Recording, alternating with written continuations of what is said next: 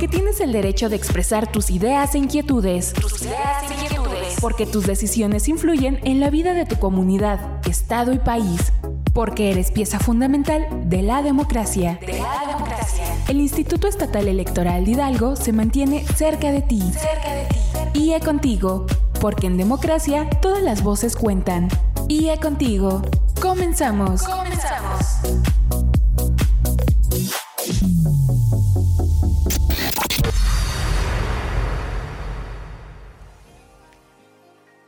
Les doy la bienvenida a una nueva emisión de este espacio radiofónico titulado IE Contigo, un programa del Instituto Estatal Electoral de Hidalgo.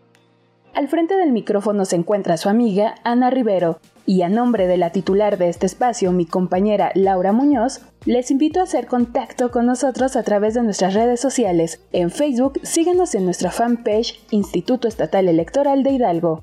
En Twitter e Instagram síguenos a través de arroba IEE Hidalgo. Te recordamos que puedes escuchar las emisiones anteriores de IE Contigo a través de esta plataforma. No olvides seguirnos como Instituto Estatal Electoral de Hidalgo. Amigas y amigos, iniciamos el programa de hoy contándoles que el Consejo General del Instituto Estatal Electoral de Hidalgo aprobó durante la primera sesión extraordinaria del mes de abril el acuerdo relativo al aviso de intención para constituirse como partido político local de la organización ciudadana denominada Valores por Hidalgo AC.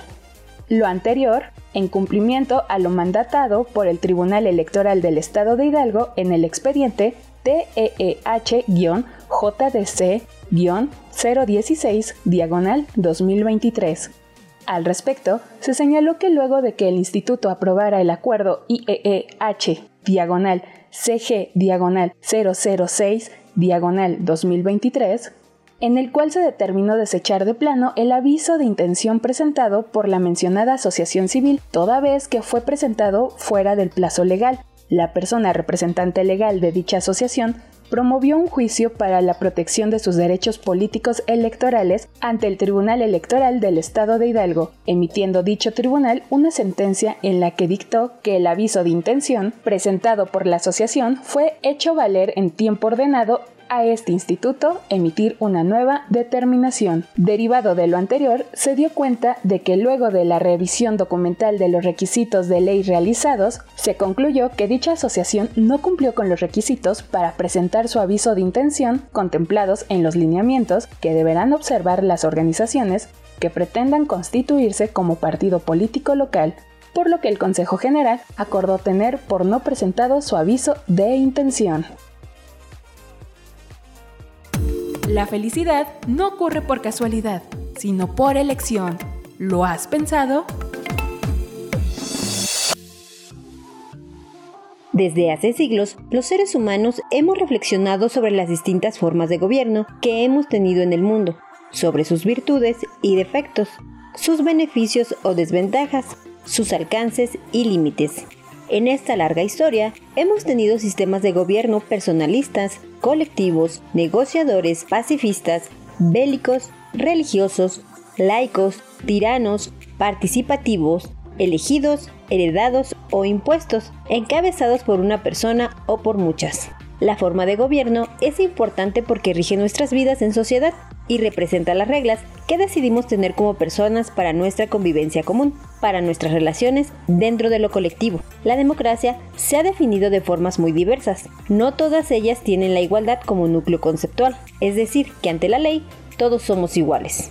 La democracia no solo es especial por la forma en cómo se decide quiénes nos gobiernan y cómo se eligen, lo que la distingue de manera excepcional es que se trata del único régimen político que existe en las sociedades contemporáneas que se define a partir del principio de igualdad. Por lo tanto, en la prohibición de la discriminación por cualquier característica inherente a las personas.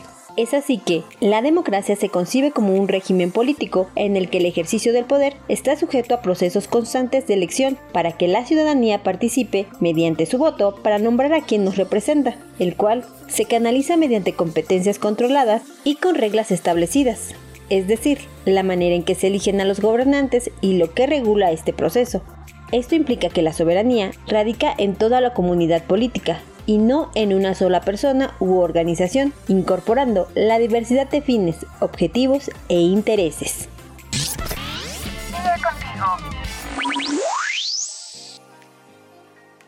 Gracias por continuar con nosotros, queridas y queridos amigos. Les comparto que derivado de que la legislación nacional prevé que los organismos públicos electorales locales cuenten con un cuerpo de personas servidoras públicas en sus órganos ejecutivos y técnicos integrados en un servicio profesional electoral nacional para el desempeño de sus actividades. Recientemente, el Consejo General aprobó la designación de las personas ganadoras del concurso público 2022-2023 que se incorporan al Servicio Profesional Electoral Nacional en el Instituto Estatal Electoral de Hidalgo, por lo que mediante sesión extraordinaria de la Junta Estatal Ejecutiva en días recientes fueron entregados los nombramientos a estas personas ganadoras. Elienay Elizabeth Romero Mendoza, coordinadora de Educación Cívica.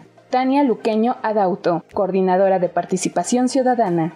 Suriela Rosalía Lascano Torres, coordinadora de prerrogativas y partidos políticos.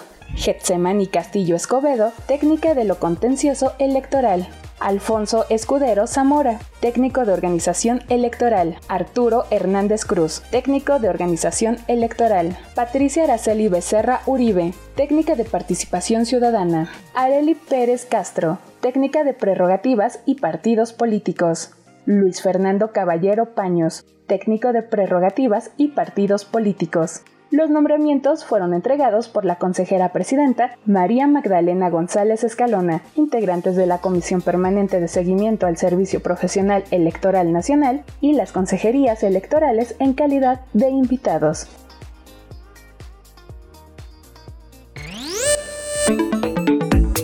Es momento de los acontecimientos más relevantes de la escena político-electoral de México e Hidalgo. IA Informa. IA Informa.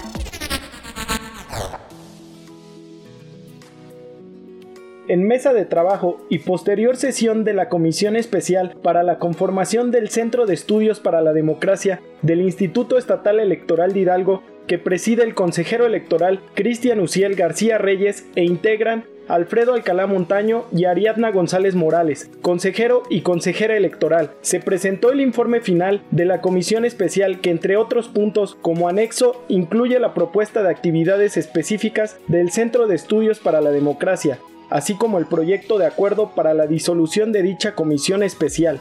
En esta reunión estuvo presente la consejera presidenta María Magdalena González Escalona, las consejerías electorales, la encargada del despacho de la Secretaría Ejecutiva, el director ejecutivo de Administración, así como la directora del Centro de Estudios para la Democracia. Dulce Olivia Fosado Martínez, en su calidad de secretaria técnica de dicha comisión. Asimismo, en el marco de la celebración del octavo encuentro regional de OPLES, tribunales electorales y el Instituto Nacional Electoral de México en la quinta circunscripción plurinominal y en vísperas de la celebración del proceso electoral concurrente del 2024 la consejera presidenta María Magdalena González Escalona y las consejerías electorales sostuvieron una reunión virtual con Alejandro David Avante Juárez, magistrado presidente de la Sala Regional Toluca del Tribunal Electoral del Poder Judicial de la Federación, para abonar puntos a tratar de relevancia durante el encuentro. La participación ciudadana es el pilar que sostiene a la democracia. Estás escuchando IE Contigo. En breve continuamos.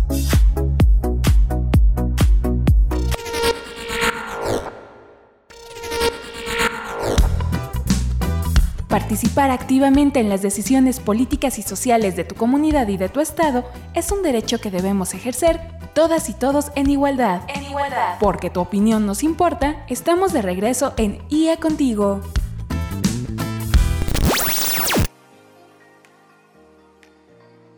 Amigas y amigos, en temas nacionales les platico que durante la clausura del primer encuentro de la comunidad de organizaciones de la sociedad civil del Programa Nacional de Impulso a la Participación Política de Mujeres, la consejera del Instituto Nacional Electoral de México, Dania Rabel, presidenta de la Comisión de Capacitación Electoral y Educación Cívica de dicho instituto, indicó que gracias a la facultad interpretativa del Tribunal Electoral del Poder Judicial de la Federación, se han logrado acciones afirmativas, inéditas e históricas como las postulaciones a las gubernaturas, un ámbito que parecía vetado para las mujeres. Las legisladoras y legisladores deberán tener en cuenta que la sociedad está inmersa en todos los procesos políticos del país y cada vez más comprometida con lo que se transmite en las redes sociales y en los medios de comunicación. Por lo tanto, consideran como regresivas las reformas que intentan limitar los avances de las mujeres y de los grupos en situación de discriminación, aseveró la consejera Carla Humphrey.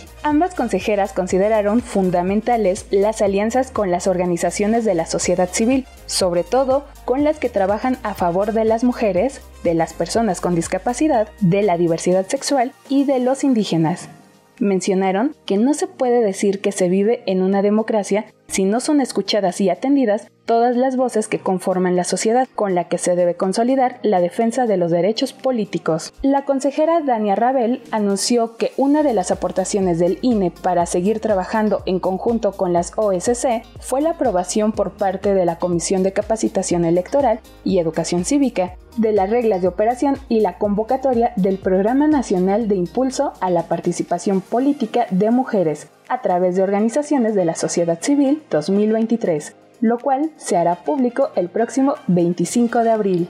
La paridad de género, la progresividad de los derechos humanos y las distintas acciones afirmativas conseguidas por la ciudadanía mexicana en los últimos años son conquistas que deben seguir. Coincidieron las consejeras Dania Rabel y Carla Humphrey, quienes hicieron un llamado a seguir trabajando para la consolidación de la democracia y no dar ni un paso atrás en los derechos de las mujeres y los grupos de atención prioritaria. Hay momentos que valen la pena nunca olvidar. Escuchemos Hoy en la Historia. El 16 de abril de 1838 tuvo lugar el inicio de la llamada Guerra de los Pasteles, conflicto bélico en el que los franceses invadieran por primera vez el territorio nacional. Después de la independencia, varios ciudadanos franceses residentes en la Ciudad de México reclamaron reparación de daños sufridos a sus propiedades a manos de los oficiales mexicanos, entre ellos un pastelero de apellido Romontel, de ahí el nombre del conflicto, quien sufrió daños en su local. En 1837, el ministro de Relaciones, José G. Cuevas, afirmó que el gobierno no se encontraba en obligación para hacer indemnizaciones cuando se reclamaban por pérdidas a consecuencia de un movimiento revolucionario. Como resultado de estas declaraciones, el 16 de abril de 1838 fondeó ante Veracruz una escuadra de la Marina Real Francesa, compuesta por 26 navíos de guerra al mando del almirante Basoche. Francia envió un ultimátum al gobierno mexicano y los franceses abrieron fuego el 27 de noviembre de este año hacia la frontera de San Juan Ulula, en Veracruz. Finalmente, el 9 de marzo de 1839 se firmó en Veracruz el Tratado de Paz entre México y Francia. En este, el gobierno mexicano se comprometió a pagar 600 mil pesos de indemnización para los residentes franceses, pero se negó a conceder el trato que exigía y ofreció al gobierno francés el mismo tratamiento comercial que se daba a otros países, el cual no incluía la libertad para comerciar al menudeo. El mediador del conflicto fue el inglés Richard Pakenham, quien consiguió reunir a los representantes mexicanos Guadalupe Victoria y Eduardo Gorostiza con el contraalmirante Baudín.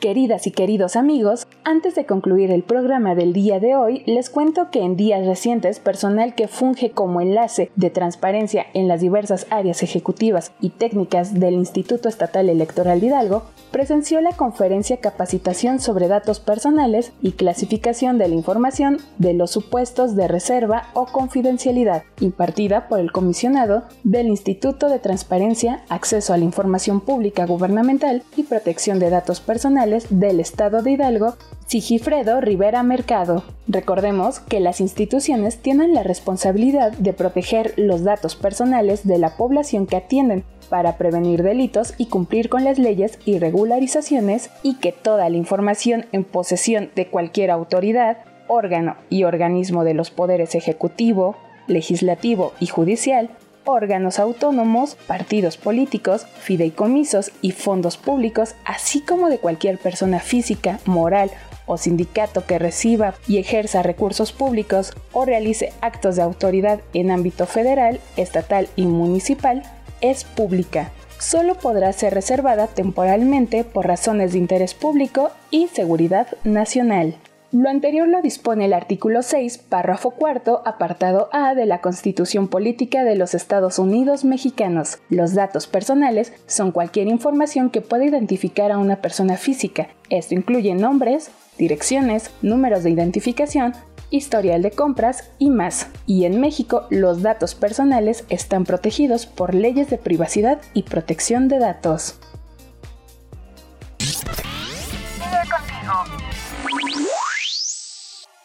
Amigas y amigos, es así como hemos llegado al final de este espacio. Les invito a seguir en contacto con nosotros a través de nuestras redes sociales. En Twitter e Instagram síguenos como arroba IEE Hidalgo. En Facebook, Spotify y YouTube pueden buscarnos como Instituto Estatal Electoral de Hidalgo. Te invitamos a seguir de cerca todas las actividades celebradas desde el Instituto Estatal Electoral de Hidalgo a través de las redes sociales oficiales y del sitio web ieehidalgo.org.mx y concienciacívica.org. Se despide de ustedes su amiga Ana Rivero y a nombre de la titular de este espacio, mi compañera Laura Muñoz, les agradecemos a todo el equipo del Instituto Estatal Electoral de Hidalgo el apoyo a la realización de este espacio. Muchas gracias por tu atención. Nos escuchamos en la próxima emisión de IE Contigo. Ahora tienes un panorama más amplio de los temas político-electorales de nuestra actualidad. Te invitamos a sintonizarnos la próxima semana por esta misma estación. IE Contigo fue una producción del Instituto Estatal Electoral de Hidalgo. Porque en democracia todas las voces cuentan. IE Contigo. IE Contigo.